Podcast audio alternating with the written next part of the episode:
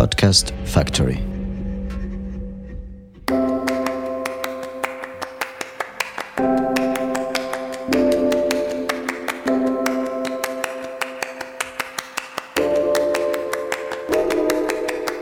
Bonjour à tous, je m'appelle Caroline Bindel, je suis journaliste basée à Marseille et je suis ravie de vous accueillir dans Cité Radieuse. Alors Cité Radieuse, c'est quoi? Une rencontre, une conversation avec des personnes venant d'horizons très divers mais qui ont en commun de faire rayonner une ville, Marseille. Elles y vivent, y ont vécu ou tout simplement l'aiment pour ce qu'elle a à offrir. Marseille est lumineuse, bouillonnante, arlequinée, agitée. On l'aime autant qu'on la déteste, parfois parfois seulement. Tout comme le hashtag Nous sommes Marseille, dont vous avez sans doute entendu parler, Cité Radieuse a pour vocation de mettre en lumière la vitalité de Marseille, sa dynamique continue, son aptitude à toujours se renouveler et à voir plus loin. Nous avons à cœur de partager cette fierté collective et ce sentiment d'appartenance avec le plus grand nombre d'entre vous. Tout cela, nous l'avons évoqué avec mon invité du jour, la comédienne Géraldine Pellas. Depuis plus de 20 ans, Géraldine impose sa grâce singulière et sa profondeur troublante dans le cinéma français. Fille de Roger Pellas, galeriste de renom à Marseille, elle a baigné dans l'art dès l'enfance et cela a marqué l'ensemble de son parcours. Aujourd'hui, elle vit à Paris, mais Marseille reste sa ville de cœur. Je vous laisse découvrir notre conversation. Géraldine, bonjour. Bonjour. Je suis ravie de vous recevoir dans Cité Radieuse, car je sais que même si vous êtes très parisienne depuis de nombreuses années, Marseille reste votre ville de cœur, la ville de votre enfance. Oui. Alors nous nous rencontrons aujourd'hui à Paris. J'aimerais savoir ce qui vous vient spontanément à l'esprit si je vous dis Marseille. Alors ça, ça se prépare comme question. Et non, justement. Justement, non. Euh, alors, écoutez, je vais vous dire un truc qui, qui a un rapport avec aujourd'hui vraiment, c'est-à-dire que ce matin, je me suis penchée sur euh, des photos d'enfance que je devais euh, rassembler pour les proposer au- au- à la chef d'écho du prochain film que je tourne dans, dans un mois. Ouais. Donc euh, évidemment, du coup, à travers cette recherche, à nouveau, des images de Marseille, de mon enfance, de mes grands-parents aussi, euh, qui, qui- qui ont ressurgi. Donc c'est c'est- c'est- voilà, c'est ça qui est tout frais aujourd'hui de Marseille dans ma tête. C'est votre enfance. Et justement, quel souvenir gardez-vous de cette enfance marseillaise? Un souvenir euh, studieux. Ouais. Pourquoi? Euh, parce que euh, d'aussi loin que je m'en souvienne, j'ai aimé apprendre, étudier. la- curiosité des apprentissages, c'était, je pense, que la chose qui m'a motivée depuis, euh, depuis ma plus tendre enfance, en fait. Donc, c'était aussi par rapport à, à travers des choses de l'exigence et de l'excellence de la danse, euh, mais beaucoup par rapport à l'école. euh, J'adorais ça. Voilà. Je, je fais partie de probablement de ces rares individus ce que j'allais dire. c'est qui ont rare, aimé ouais. euh, aller à l'école dès les premières heures en fait. hein. J'ai vu cet endroit comme un- une sorte de paradis pour, pour les cerveaux aiguisés et, et voilà. Faudra Et que j'en touche un mot à ça. ma fille alors. alors Marseille, vous la quittez très tôt, à l'âge de 15 ans, pour rejoindre Toulouse où vous vous consacrez à la danse. À ce moment-là, comment vous le vivez ce départ? Est-ce que c'est une forme de, de déracinement ou un grand bonheur euh, d'aller vivre de votre passion? Oh, c'est forcément un, un mélange euh, vraiment très, très étrange parce que euh, c'était finalement presque une sorte d'injonction de la part de mon père que j'avais euh, Ah que j'ai entendu comme ça en tout cas. euh, C'est-à-dire tout à coup, voilà, effectivement, je me suis retrouvée euh, quand même très jeune, 15 ans, c'est pas vraiment l'âge où on a vraiment euh, les armes pour quitter euh, la maison. Mais je me suis retrouvée à faire un stage dans une école de danse qui était vraiment, euh, sans aucun doute, une des meilleures écoles en France. Et ça, ça avait été un, un moment assez violent pour moi. Mes parents étaient venus me chercher, parce que j'avais 15 ans. Bien On sûr. venait me chercher. Ils étaient venus me chercher à la fin de ce stage et j'étais en fait extrêmement entamée par euh, le niveau euh, que j'avais constaté qui était différent de, de- de celui que je pensais avoir. Et mon père m'avait dit, mais euh, si tu veux être danseuse, euh, tu sais ce qu'il te reste à faire, en gros. Et j'ai dit, d'accord. Alors que j'avais des problèmes de séparation immenses, que je pouvais même pas aller dormir chez des amis, tellement ça me rendait malade. Je me souviens d'avoir vomi dans les, ma- dans les mains de la mère d'une copine quand j'avais 9 ans, parce que je pouvais pas dormir oui, je chez quelqu'un. je Je pouvais comprends. pas me séparer. Ouais. Et, et là, tout à coup, du jour au lendemain, effectivement, je me suis arrachée en fait euh, à, ma, à ma famille, à ma maison euh, et à ma ville. pour aller à Toulouse, qui est, ceci dit, une ville euh, extrêmement agréable pour euh, atterrir quand tout à coup on quitte le nid. Hein. Franchement, c'était vraiment une année très agréable, hein, de ce point de vue-là en tout cas. Mais voilà, donc j'ai plutôt vécu ça comme un arrachement.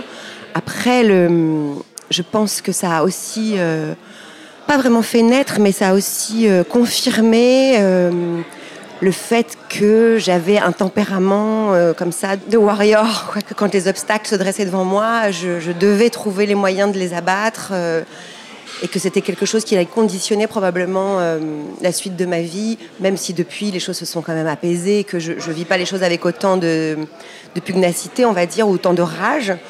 Mais, mais ça a été un moment très très important euh, dans ma vie, vraiment fondateur. Déjà, cette discipline, la danse, elle est quand même très difficile. On la choisit pas par hasard en général. Oui, il y avait quelque chose vraiment de l'ordre du sacerdoce, quoi. avait, c'était, je renonçais à mon adolescence, hein, vraiment. Je faisais une croix dessus parce que la danse, cette, école de danse nous demandait de danser 8 heures par jour. On vivait seul, soit dans des foyers, soit dans des familles, soit dans des appartements. Et 8 euh, heures par jour, c'est quand même, euh, ben, c'est, le temps scolaire a priori, et de faire les études scolaires par correspondance. Donc il fallait quand même être très très motivé et il n'y avait pas énormément de place pour le reste. Mais voilà, pour moi ça n'a duré qu'un an parce qu'à la fin de cette année-là les choses ont, changé, mais, euh, mais c'est évidemment une année euh, essentielle dans ma vie. C'est une blessure qui fait que les choses changent à la fin de cette année-là. Euh, et c'est à ce moment-là, un peu par hasard, que vous allez vous lancer dans le jeu, la comédie. Donc finalement pas de retour à Marseille? En fait, c'est lié à Marseille aussi, parce que c'est mon meilleur ami qui est mon, qui est mon meilleur ami depuis que j'ai 11 ans, qui vit toujours à Marseille d'ailleurs, qui avait fait des photos de moi, euh, comme euh, beaucoup d'adolescents à un moment donné qui prétendent vouloir être photographes, euh, décident de photographier leur petit ami ou leur copain, ou, enfin bref. Et voilà, et en fait ces photos-là ont généré la curiosité d'un jeune metteur en scène qui cherchait quelqu'un pour jouer dans un, dans un clip. Donc vraiment rien ne laissait supposer que ça allait déboucher ensuite sur d'autres choses et sur le fait que j'allais devenir actrice et que ça allait être mon métier. Quoi. Enfin, si tant est que ce soit un métier. Mais, euh... Vous qualifieriez ça de quoi si c'est pas un métier? Être comédienne, c'est quoi? Non, c'est clairement un métier. Non, non, en fait, c'est clairement un métier. Je sais que euh, beaucoup de comédiens font euh, une sorte de distinction euh, parce que c'est d'abord une passion, mais en fait, moi, c'était pas une passion d'être comédienne. Ma passion, c'est le cinéma. Mais ma passion, c'était pas d'être comédienne. Donc en fait, oui, si, si, c'est, disons c'est, ma fonction, on va dire. Voilà, c'est la fonction que j'occupe dans le cinéma parce mm. que c'est la meilleure place que j'ai trouvée pour pouvoir faire du cinéma, qui est ma passion. À vos débuts, vous êtes perçue comment? Est-ce que le fait d'être marseillaise compte quand on arrive à Paris comme ça, qu'on débarque? Alors, en ce qui me concerne, la chose euh, récurrente, c'est tu es marseillaise mais tu n'as pas d'accent. C'est ça, classique. Bah voilà. Donc euh, quand on est comédienne, euh, c'est une chose qui, euh, qui soulage énormément les gens que vous croisez, qui disent bon ben voilà c'est toujours ça de gagner, on n'aura pas à lui faire perdre son accent. Mais bon, bon voilà j'ai pris ça comme argent comptant. Bah, vous trouvez ça bien, tant mieux pour vous. Moi personnellement c'était pas mon problème, mais si ça soulageait tout le monde, ça allait sûrement me faciliter les choses aussi et, et c'est probablement le cas d'ailleurs, mais bon voilà c'était pas une issue, enfin un problème pour moi. Alors ensuite, tout va très vite, les rôles s'enchaînent et à 20 ans, vous recevez le César du meilleur espoir féminin pour votre rôle dans le film de Claude Pinoteau, La neige et le feu. À ce moment-là, vous êtes certaine d'avoir trouvé votre voie euh, La danse, est-ce que ça reste une blessure, un manque à ce moment-là ou vous êtes sûre d'être là à la bonne place? Par rapport à la danse, vous parlez de, vous dites une blessure, vous avez précisé que c'était sur blessure que les choses euh, avaient effectivement changé du jour au lendemain, et c'est vraiment ça, parce que je, m'étais fait une entorse. Donc du coup, c'est encore une fois un arrachement. C'est-à-dire quelque chose quand même que je n'ai pas résolu, que je n'ai pas euh, entouré de, mots vraiment et d'une réflexion. C'est quelque chose qui s'est produit et une chance que j'ai saisie. Euh, donc il y avait eu l'injonction de mon père et là il y a eu l'injonction d'une certaine façon de, mon corps. Et je pense que c'est des choses aussi auxquelles je réagis bien. Je pense être à la fois très dans le contrôle, mais aussi avoir une vraie forme de spontanéité. J'aime bien quand on, quand on me sollicite comme ça à la dernière minute. Euh, je me rends compte que j'ai pas besoin de tant de préparation que ça, qu'au contraire, j'aime bien euh, pouvoir produire quelque chose de façon euh, immédiate. Je trouve ça très agréable. Et je pense que ça correspond bien au cinéma, en fait, hein, où finalement, je m'ennuie toujours énormément quand les, quand les tournages prennent beaucoup de temps. Alors que si on n'a pas de temps, pas d'argent, on fait, enfin, je devrais pas dire ça, mais on fait une prise et je suis contente, en fait. J'adore tout mettre à disposition pour cette prise qui est précieuse. Et voilà, bref, donc je ne sais plus pourquoi je suis partie là-dessus. Euh, oui, pour, par rapport à, l'arrivée dans le, dans le cinéma. non, alors là, c'était pour moi totalement mêlé à un sentiment d'usurpation en fait aussi parce que justement ce que je vous disais tout à l'heure les comédiens, les acteurs disent souvent que ce n'est pas un métier, que c'est une passion. Et moi, j'avais jamais voulu être actrice. Je voulais être danseuse. Ma passion, c'était c'était mhm. ça. Et le cinéma à côté, mais comme spectatrice, comme cinéphile, quoi. Euh. et tout à coup, j'étais tellement bien accueillie dans ce milieu qui a la réputation d'être tellement difficile d'accès que j'étais forcée de m'interroger et euh, c'était assez étrange. En même temps, j'ai moi-même euh, accueilli la nouvelle que j'étais bien accueillie, mais euh, voilà, c'était particulier. La seule chose que ça m'a vraiment, dont ça m'a fait prendre conscience, c'est que ça me donnait un vrai, euh, une vraie liberté de choisir à ce moment-là. Et ça, c'était vraiment un truc génial, parce que comme je n'ai pas voulu être comédienne à tout prix, je voulais pas faire des films à tout prix. Je voulais pas travailler avec tous les metteurs en scène qui pouvaient éventuellement se tourner vers moi. Je voulais choisir.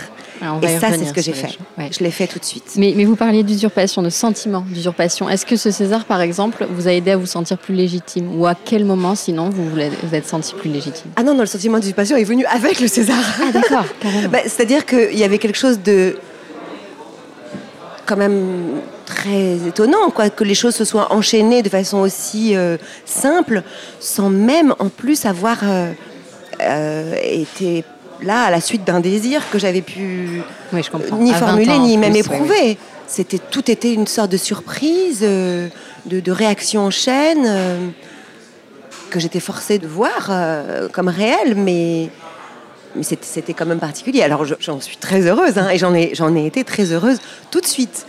Et quand je vous dis que j'ai commencé à comprendre très vite que j'avais, ça me donnait un, pouvoir et presque d'une certaine façon une responsabilité sur ma propre carrière, hein, mhm. seulement parce que j'ai jamais pensé que j'avais une responsabilité par rapport à quiconque, mais sur ma propre carrière et, et dans ma façon de pouvoir euh, trouver une place dans le cinéma et c'était très très agréable. Alors vous n'avez jamais hésité à passer de la comédie populaire au cinéma euh, d'auteur. Qu'est-ce qui oriente vos choix?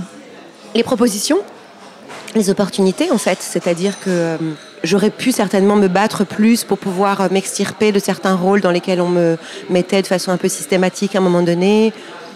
J'aurais pu me battre un peu plus pour euh, ouvrir encore plus euh, le champ des possibles, mais quand même, je trouve que je l'ai pas mal ouvert.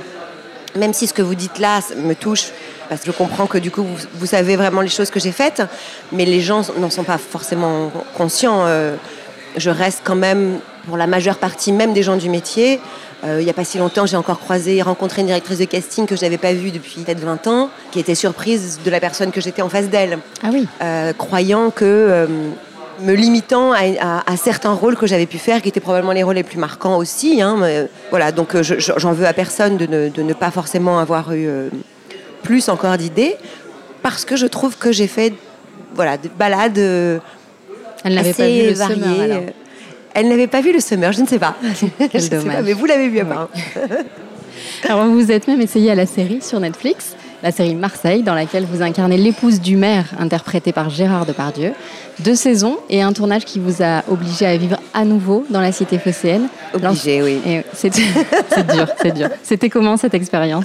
Euh, C'était effectivement revivre Marseille au quotidien, comme je ne l'avais pas vécu depuis plus de 20 ans enfin 25 on va dire à peu près, ça doit être ça, avec évidemment un petit vertige de se dire oh là là, qu'est-ce que j'ai perdu quand même, parce que c'est vrai que en plus j'étais logée dans un hôtel qui est sur le vieux port et une lumière du matin, euh, vraiment quelque chose d'idyllique. Enfin, je pense que quand euh, les, étrangers euh, ou, les, ou les Français viennent à Marseille se réveiller comme ça, je pense que on est amoureux immédiatement de cette ville et de cette lumière. Déjà, ne serait-ce que ça.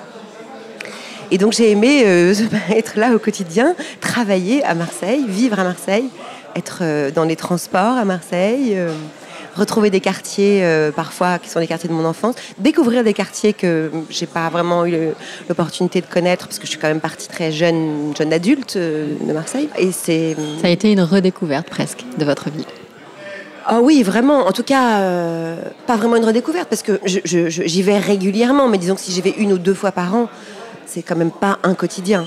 Là, euh, j'ai eu deux fois trois mois euh, où j'ai vraiment eu l'occasion de m'installer et de vivre aussi avec les Marseillais, certains que je connaissais déjà et que j'ai eu du plaisir à, fréquenter de façon plus régulière, et d'autres que je connaissais pas encore et avec qui j'ai eu beaucoup de plaisir à, à me sentir euh, en famille, quoi. Enfin, à la maison. Ouais. Alors, quand on parle de Marseille, les mots identité et appartenance reviennent très souvent.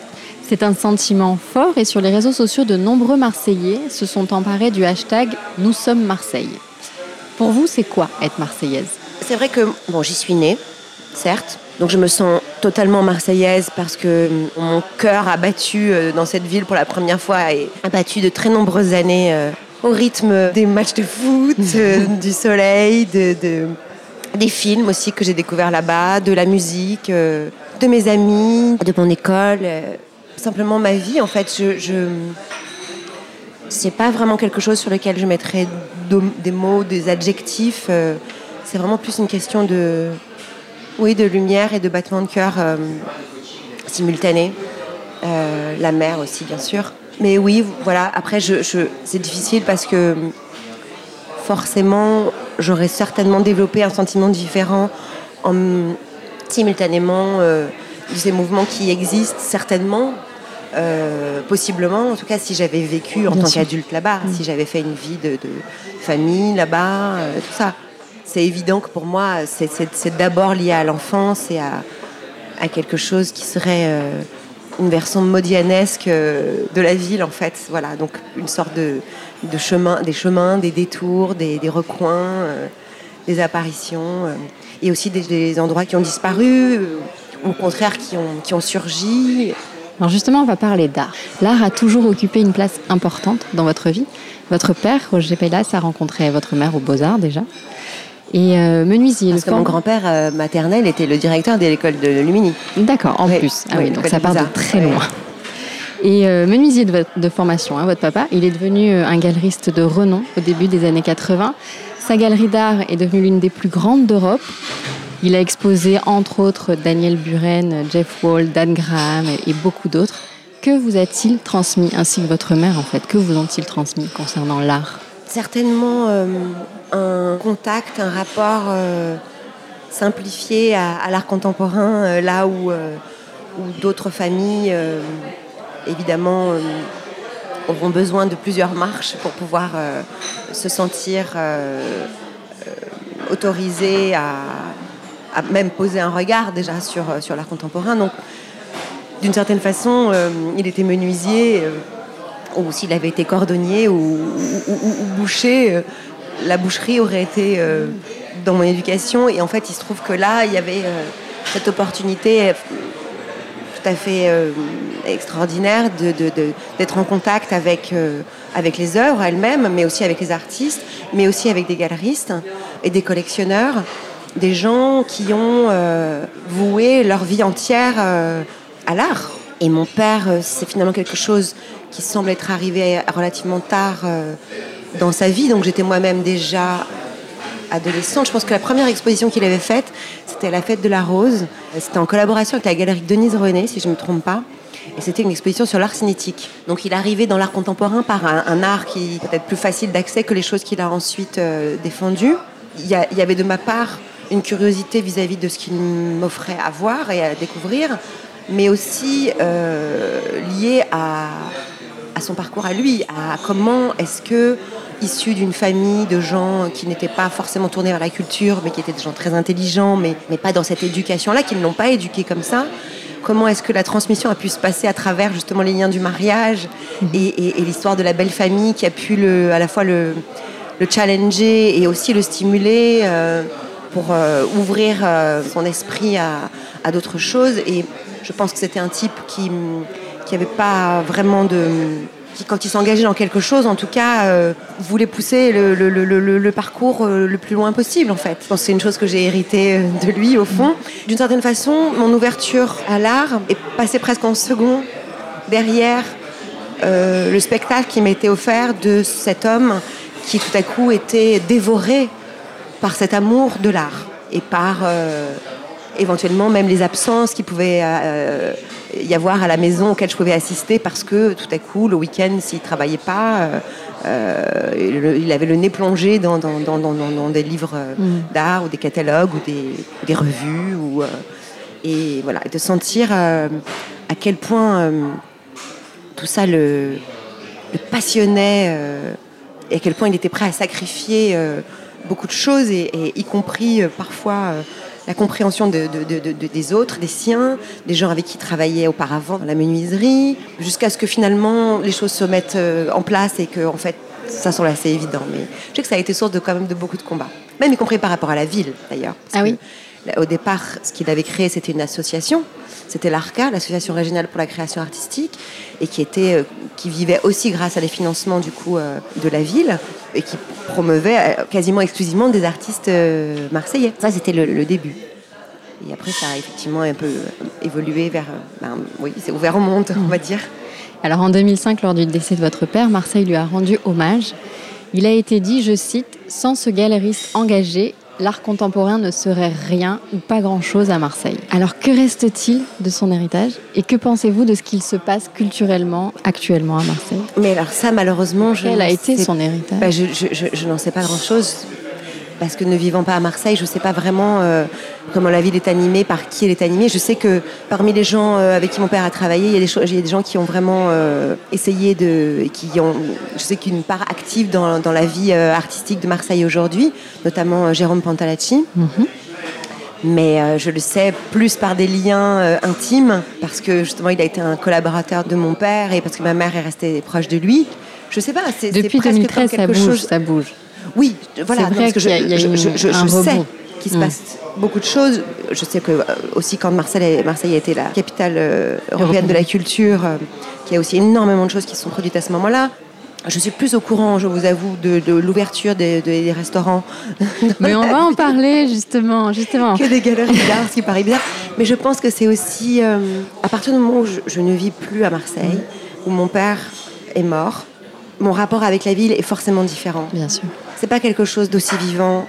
Quand je vais à la FIAC, par exemple, j'ai une sorte de détachement, alors que je sais à quel point chaque année ça le mobilisait et, euh, à quel point ces stands étaient euh, applaudis. Et je n'ai pas fait une croix sur tout ça, mais je regarde ça avec une petite distance, euh, voilà, qui est peut-être pas très honorable ni très courageuse, mais sans lui, ça n'a plus la même saveur sans vouloir euh, manquer de respect à qui que ce soit qui, qui, ni se revendiquerait de son héritage, ni simplement ferait son travail et, et accomplirait son, son, destin euh, à travers l'art. Non, j'ai pas vraiment fait acte de présence euh, auprès de ses éventuels héritiers, si toutefois il se revendique de lui. Alors vous disiez que vous étiez de passage à Marseille une à deux fois par an. Alors je sais, c'est très peu, mais avez-vous des adresses fétiches, des endroits où vous aimez aller quand vous venez? La Maison Empereur chaque fois que j'y vais, même si j'y vais une demi-journée, je passe par la Maison Empereur.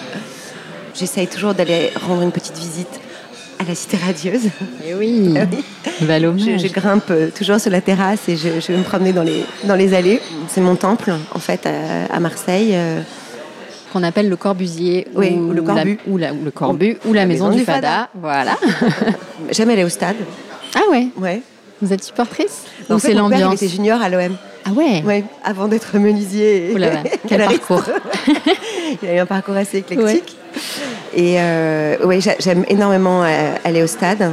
Aller au stade, mais quand vous êtes à Paris, vous suivez pas forcément euh, les matchs de l'OM Si. Ah si Si, si. Ah vraiment Oui, oui, je, suis supportrice de l'OM. Ok, super. Vous parliez de restaurants tout à l'heure. Il y en a un peut-être qui vous vient en tête ou... Alors, mes restaurants préférés à Marseille, ceux où je ne manque jamais d'aller aussi quand j'arrive, la cantinetta au Pont Julien. Bien sûr. Et du coup, Otto, qui est euh, dans le, dans le 8e, que j'aime beaucoup. J'aime beaucoup le restaurant d'Alexandre Maza, aussi euh, AM, qui est aussi dans le 8e. J'ai eu la chance de, d'avoir des repas euh, déjeuner ou dîner au Petit Nice pour des occasions géniales. Mais ça reste quand même un restaurant fantastique. Ça fera plaisir. Pas pour toutes les bourses. À Gérald Paseda. Oui, oui, de Gérald Paseda. Qui est maintenant un peu à Paris. Oui, je sais. Je suis pas encore allée à la brasserie du Lutetia. Je suis pas allée.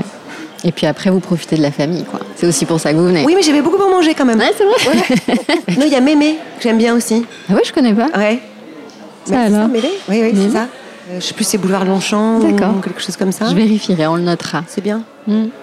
Rue d'Aubagne, vous avez testé un petit peu les nouveaux? La mercerie, Lima, Oui, alors la mercerie, justement, c'est celui-là le dernier. Je suis allée.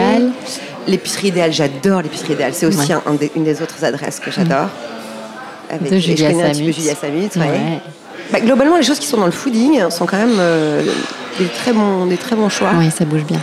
Et j'ai beaucoup aimé le restaurant, euh, comment s'appelle, les beaux, du, de l'hôtel Les Beaux Rivages Le bord de mer? Les bords de mer. Les bords de oui, mer. c'est ça. voilà. D'accord. Oui, le restaurant, euh, oui, c'est ça.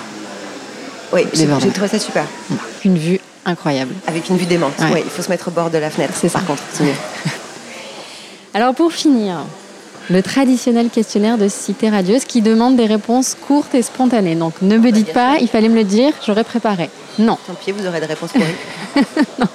En général, je réfléchis au moins 48 heures à ce de questionnaire, mais c'est pas grave. Non, vous allez voir. Si Marseille était une image, Des rochers euh, calcaires euh, sur lesquels le soleil euh, tape. si Marseille était une chanson, Eh ben, tant pis, hein, vous avez Ah. voulu spontané. Alibert, la canne-bière. eh ben voilà, on peut la fredonner même, on est là, on est tranquille. si Mais Marseille était... sinon, la deuxième chanson Ah. qui me vient, c'est le premier concert où je suis allée quand j'avais 15 ans, qui était un concert des Pogs. Donc une chanson de Shane McGowan. Si Marseille était un film, Le premier aussi qui me vient à l'esprit, Marius. et votre expression marseillaise préférée? Non, je, je pense à une phrase, je crois que c'est dans Pagnol, dans un film de Pagnol. Ouais, c'est, c'est- je crois que c'est la, la mère, c'est Honorine, qui dit euh, Je suis toute estrancinée. Oula Alors là, il Ah, faut traduire là- parce que même moi, je sais Ah pas. ben voilà Estrancinée Non, non, mais vous avez une question, je vous ai répondu. Je chercherai. Géraldine, merci mille fois de m'avoir consacré un peu de votre temps. C'était un plaisir.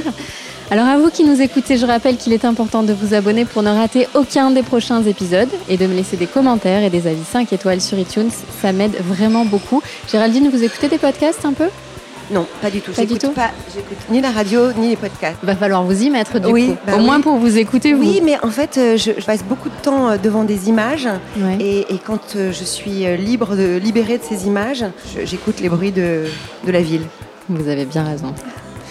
Allez, à la prochaine fois et d'ici là, portez-vous bien.